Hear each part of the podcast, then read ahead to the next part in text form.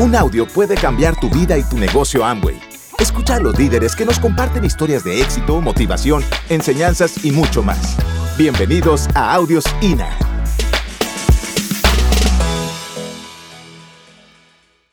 Este es un bello recorrido.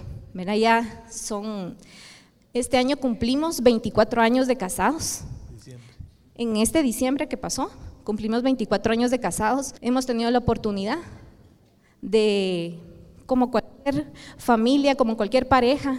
Aquí si hay muchachos próximos a casarse o que están en sus planes casarse, el matrimonio es un regalo de Dios, ¿sí? Así que lo tienes que cuidar y aquí yo les aseguro que hay muchas familias que les pueden dar fe de eso. Pero yo les cuento que para nosotros ha sido parte de, ha sido un, un proceso, y les quiero decir que, bueno, nosotros el día que nos casamos, como decía César, eh, cuando él me dijo, ¿verdad? Eh, yo le dije, papi, necesito ir al súper, ¿verdad? O sea, ¿a qué me dice, verdad? Pues hacer, a comprar la comida, a comprar todo lo que necesitamos, ¿verdad? Entonces, como cualquier familia, empezamos queriendo hacer cosas diferentes, emprender. Eh, César con su profesión, ¿verdad? yo de profesión, pues, secretaria, pero yo creo que el negocio, el día que nosotros vimos el negocio, vimos algo diferente, así como todos, todos ustedes también han visto algo diferente. Entonces en esta foto, imagínense, fue hace cabal 24 años y la foto que está aquí a la par es en diciembre, que acaba ahorita, nosotros renovamos nuestros votos, ¿verdad? ¿Y por qué 24 años, verdad? O sea, porque dicen normalmente se celebran los 25, ¿verdad? Pero ¿por qué no 24? ¿verdad? Dándole gracias a Dios porque nos permite estar unidos, compartiendo este maravilloso negocio y aprendiendo, ¿verdad? Todos los días. Siguiente, por favor. Bueno, pues eh, eh, les cuento así eh, rápido. Yo estudié arquitectura, pero antes estaba dibujando planos eh, en una institución del gobierno y normalmente ahí eh, hay muchas holguras de tiempo y yo siempre estuve en, en, el tema siguiente, es decir, todo el mundo cuando salía del trabajo, pues todo el mundo quería irse a su casa. No les digo que a mí no, no era mi caso, pero nosotros teníamos un horario para ir a la universidad, entonces yo trabajaba de 7 a 1. De ahí toda la tarde y parte de la noche estuve en la universidad y siempre anduve buscando trabajo extra de mi profesión. ¿sí? Es decir, siempre me decían, mira, aquí salió un juego de planos de un proyecto, lo puedes hacer. Nada que ver con la universidad, nada que ver con el empleo, sino era un extra. Y a lo largo de, toda mi carrera, yo siempre anduve haciendo plata extra. Porque yo dije, pues si en lugar de dormir o en lugar de dominguear, me voy a ir a, dibujar un, mi proyecto extra porque era un ingreso adicional. Entonces, cuando me enseñaron el negocio de Amway, no fue difícil entender el, el tema del tiempo extra, porque el tiempo extra, en mi caso, pues eh, eh, ya estaba desarrollando eh, con una empresa propia, hasta la fecha está ahí todavía viva la empresa de construcción. Entonces, ¿qué sucedía? De que yo lo que menos tenía parecía ser era tiempo. Pero un ingeniero, algunos ya conocen la historia, un ingeniero de 71 años en ese momento me estaba pidiendo trabajo. Y no era cualquier ingeniero, un ingenierazo de, Guatemala muy reconocido que por ciertas amistades familiares lo conocí. Y él me dijo a sus 71 años, Arqui, me urge un proyecto.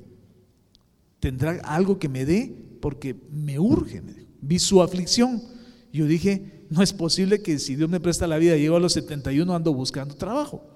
Entonces me metió en la mente que tenía que ver algo adicional. Y cuando llega el negocio de Angüe, dije, esto es. Esto es y lo vamos a construir y lo vamos a hacer. Entonces, que ocupé mi tiempo extra. Entonces, mm, nosotros dábamos planes. Yo llegaba a almorzar y cenar como a las 6 de la tarde normalmente. Entonces se acabó todos los extra, todo, todo el relax que tenía de mi cena, aquel ritual que iba, iba a almorzar y cenar, pues estaba mi cena, almuerzo, la televisión, se acababa la noche, al día siguiente era la misma rutina, no, ahí se acabó ni la cena ni la televisión, ahí simplemente a ponernos nuestro traje de Superman, ¿sí? Y a dar planes. Eso fue nuestro inicio en el negocio y entonces quisimos empezar a picar y todavía seguimos picando para poder construir el diamante sí o sí. Mientras Dios nos dé vida y salud, vamos a estar picando para los siguientes niveles, lo que necesite el tiempo ocupar. Entonces, en ese momento estábamos tan ocupados que entonces agarramos más o menos de 5 de la tarde a 11, 12 de la noche. No fue una, ni dos, ni tres veces que estábamos llegando a nuestra casa 12, 1 de la mañana, 12, 1 de la mañana, día tras día, tras día, tras día, tras día. No podíamos parar, porque así era. Entonces estábamos nosotros prácticamente copiando lo que antes hacía, solo que ahora construyendo nuestra libertad. Lo que estaba haciendo antes era solo producir dinero, pero lo que está haciendo acá era empezar a construir libertad, porque mi primer sueño, que lo compartíamos con mi esposa, con Jessica, era no depender de la constructora. Ese era nuestro sueño que llegue el momento en que los ingresos sean tales que yo necesite, ese es nuestro primero. Obviamente tenemos más sueños. Y eh, ese, pues, cuando llegamos a, Esmeralda se cumplió. Entonces, eh, si salían proyectos buenos, si no, no. Mientras que todos mis colegas estaban en búsqueda y en la lucha y en el afán y centaviando y aunque ganaran un poquitito, pero agarraban cualquier proyecto. En nuestro caso, pues, ya entramos lo que les decía en la primera, en la primera eh, participación que tuvimos, que éramos, nos sentíamos tan privilegiados, pero tan privilegiados que estábamos teniendo eh, la opción que se abría el camino, se abría la luz al final del túnel y ya no era el túnel, no que ya era llegar a, a ver una iluminación muy diferente a como cuando habíamos empezado y muy diferente a cómo se puede ganar uno la vida allá afuera en lo tradicional.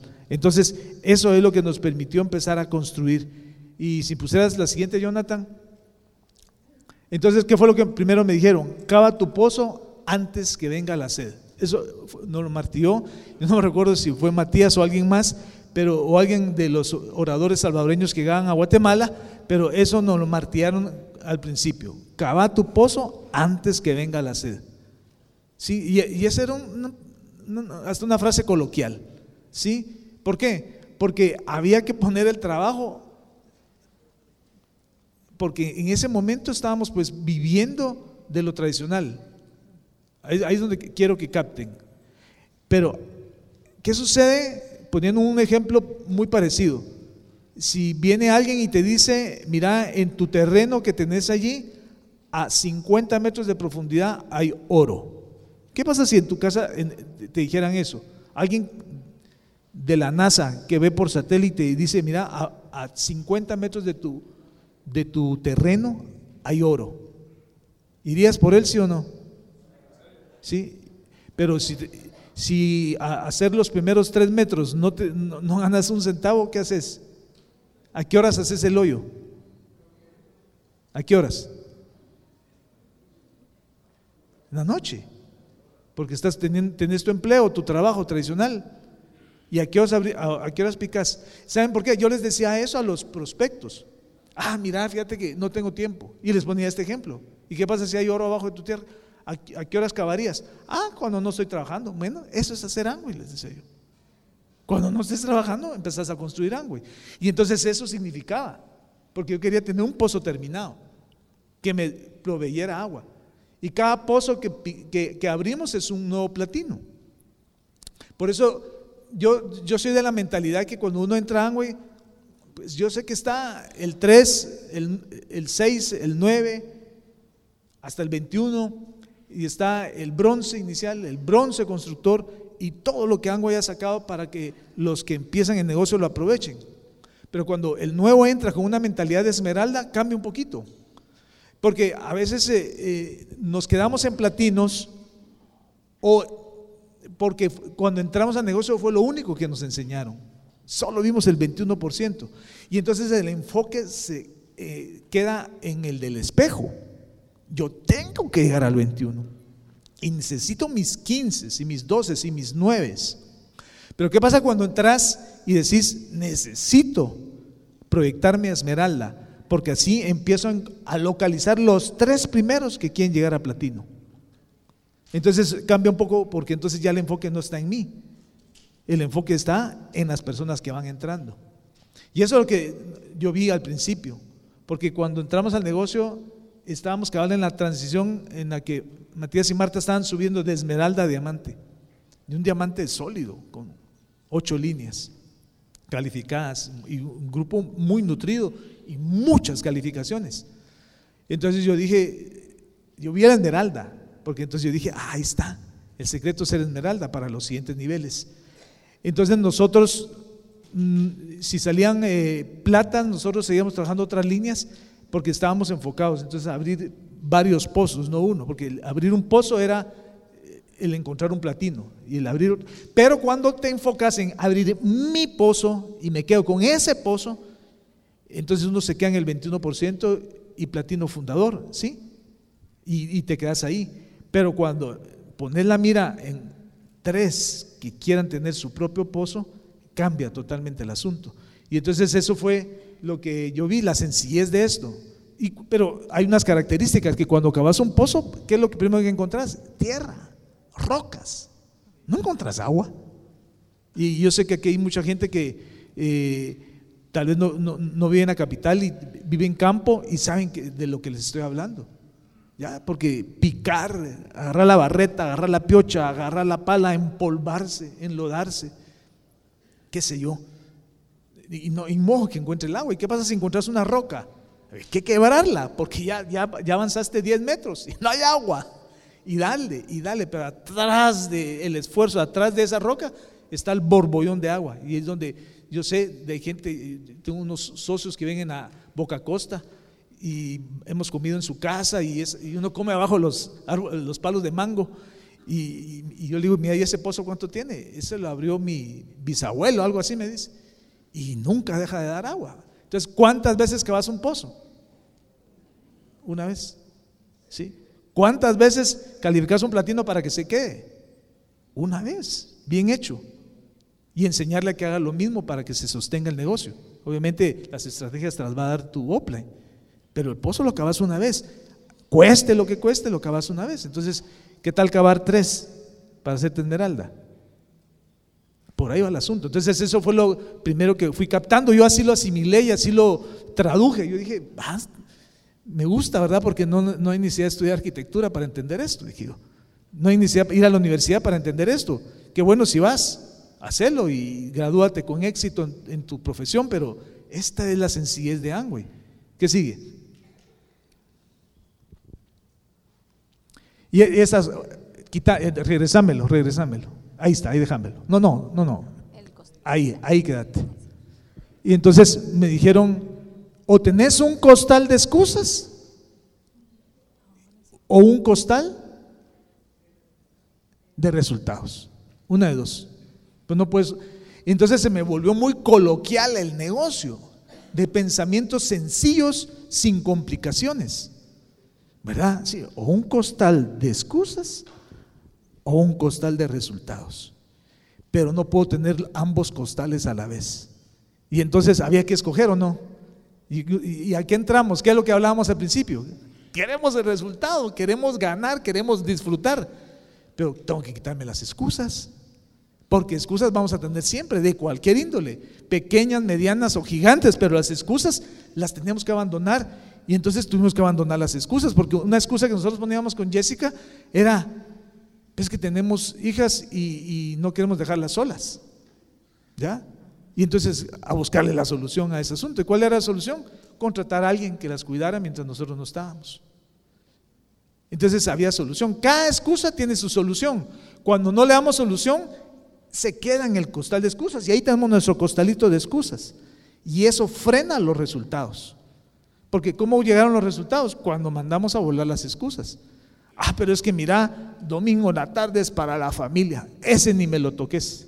¿Han oído eso? Mira que es el cumpleaños o se casa no sé quién o la despedida soltero, el baby shower o la piñata, qué sé yo, tantas, el cumpleaños de no sé quién. ¿Y qué hicimos?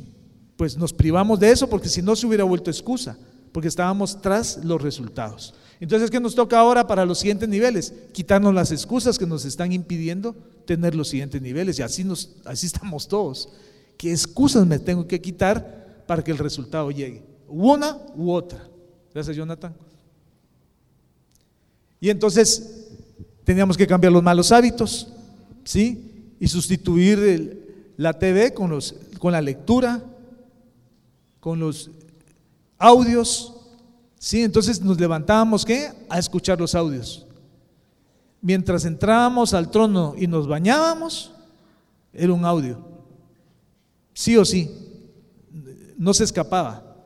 Y era uno tras otro. Es decir, yo todavía tenía proyectos de construcción y ¿qué creen que hacía? ¿Qué creen que hacía? Me iba en el carro con 30 CDs. Hoy es fácil ponerle eh, el Spotify y qué sé yo, todo lo que tiene Angway ahí, INA, etcétera y le vas dando uno tras otro. Pero ahí era de sacar el audio y poner otro, sacar el audio y poner el otro. Y poder detenerlo y retroceder. ¿Y qué fue lo que dijo este cuate aquí que está interesante? Y entonces fue un cambio de hábitos. Entonces, algo tenés que dejar de hacer para meter el sistema educativo. Y créanme que eso nos ayudó. Nosotros teníamos que venir aquí al Salvador mes tras mes por los CDs y los libros, porque todavía INA no había empezado a funcionar. Y nosotros teníamos que comprometernos a, venir acá a traer 50, eh, 70 sistemas de capacitación, le decíamos nosotros, y agarramos el libro, una liga o un hule, no sé cómo le dicen aquí en El Salvador, y igual, entonces le poníamos los cuatro CDs, el libro, un hule, y mira, esto vale, no me acuerdo el precio, 250 quetzales allá en Guatemala. Ala, pero es que no tengo. Llévatelo, escuchar los primeros dos CDs y si no me lo devolves. ¿Qué creen que regresaba en el siguiente Open la gente? Pagando sus 250 de sistema de capacitación todos los, todos los meses. Todos los meses. Todos los meses. Ahora el sistema es casi que gratis. ¿Sí o no? No lo despreciemos. No lo despreciemos porque antes tenía un costo bien alto. Porque no solo no lo teníamos a la mano, sino había que invertir todo el tiempo. Y nunca nos, nunca renegamos el invertir. Y esos fueron nuestros inicios. Así era como eran nuestros inicios, nuestros seminarios, los primeritos eran en San Miguel. ¿Sí? ¿A cuánto queda aquí San Miguel en horas? Tres, cuatro horas. Nosotros nos, veníamos de la capital hasta San Miguel. Era un dolor pasar la frontera porque eh, era complicado. Con uno que estuviera arraigado, se detiene todo el bus. Y era de ir a ver qué se hacía. Y, muchas veces los que no podían pasar porque tenían mal su cédula de vecindad, que en ese tiempo era de cartoncito y papel, mire es que la foto no está buena. Y esa foto no coincide con usted, usted no puede pasar. Ni siquiera comer pupusas allá en la esquina puede pasar, nos decían los de la migra. Miren ustedes, era una tardanza, mira, ya nos atrasamos, a, a veces teníamos tres buses, no sé, no recuerdo y va de regreso, buscar un bus que fuera a Guatemala y a meter de regreso al socio, a la socia, porque no pudo pasar. Complicadísimo. Y entonces, pero era el precio a pagar. Nosotros regresamos, nosotros nos veníamos ese domingo, ya regresamos lunes 2, 3, 4 de la mañana, entramos a la capital. Porque eso nos ocurría comer pupusas a las 7 y media de la noche 40, 50 personas ahí haciendo cola, imagínense. ¿A qué horas le despachan al último? Lloviendo, nueve y media de la noche estábamos saliendo de San Miguel para Guatemala. Métanle pluma. Y los, y los socios nuevos nos decían, ¿y no queríamos llegar tempranito? Pues, si mirás tempranito, son las 2, 3 de la mañana, decíamos. Tempranito, ya nunca más los volvíamos a ver. Pero créanme que toda esa muchacha que se quedó son los que hoy son platinos y zafiros hoy en el negocio. Se quedaron. ¿Sí? Entonces hubo que cambiar los hábitos. Y, ah, no, y óiganme, y antes de ir a comprar las pupusas, hasta el fin tiempo eh, que nos llegó a nuestro bus, eh, nuestro, nuestro diamante Matías subía al bus a todavía darnos una charla de unos 15, 20 minutos. Era alegre, es decir, yo, yo decía, esto está, vamos tarde para Guate, pero ¿qué se iba a hacer? Entonces eran, eso era mes a mes. Entonces eh, llegó el momento pues de crecimiento eh, y pues los seminarios empezaron a llevar a cabo en, Guatemala. ¿sí? Nosotros le damos gracias a Dios, eh, a, Jorge y Vivi Marroquín, nuestros diamantes que hicieron un gran esfuerzo por mantener el grupo, por abrir brecha, por hacer equipo para que nosotros tuviéramos todo eso. Y pues hoy los resultados ahí están y creemos de que hay mucho, mucho que recorrer. Gracias por escucharnos. Te esperamos en el siguiente Audio INA.